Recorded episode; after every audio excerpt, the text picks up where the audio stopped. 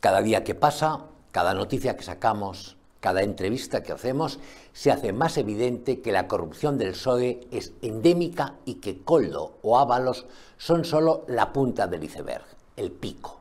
Lo de los socialistas es un muladar en cuyas entrañas prospera Pedro Sánchez.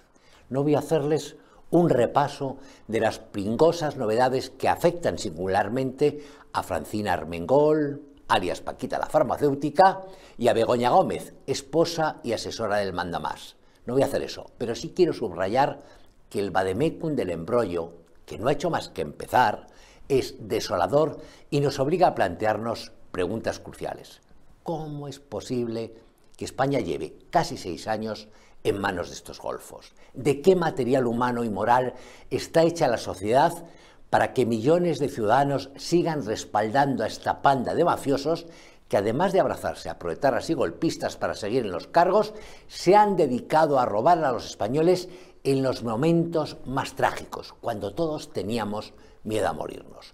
Hoy constatamos que Sánchez, padrino de Ábalos, participó en eventos de los promotores del cartel de la mascarilla averiada, en pleno apogeo de su actividad mafiosa, que Begoña Gómez se reunía con el conseguidor de la trama y con algunos de los grandes beneficiarios del dinero público que repartía el gobierno de su marido.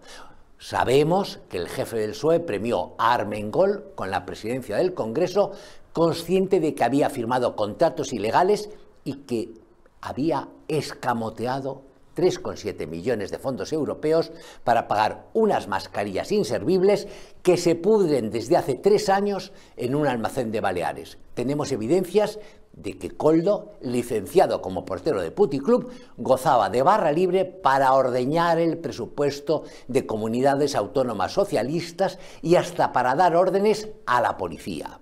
Sabemos bastantes cosas y nos quedan muchas por desvelar porque hay un caso Torres, expresidente canario y hoy ministro de Memoria Histórica, que chalaneó como si no hubiera mañana con el chiringuito de Coldo. Un caso Illa, responsable como ministro de Sanidad de otorgar los grandes convenios a los amigos del régimen. Un caso Chiqui Montero, que como ministra de Hacienda, y al igual que hizo con los seres cuando estaba en la Junta de Andalucía, miró para otro lado cuando pasaban por su despacho contratos públicos infames.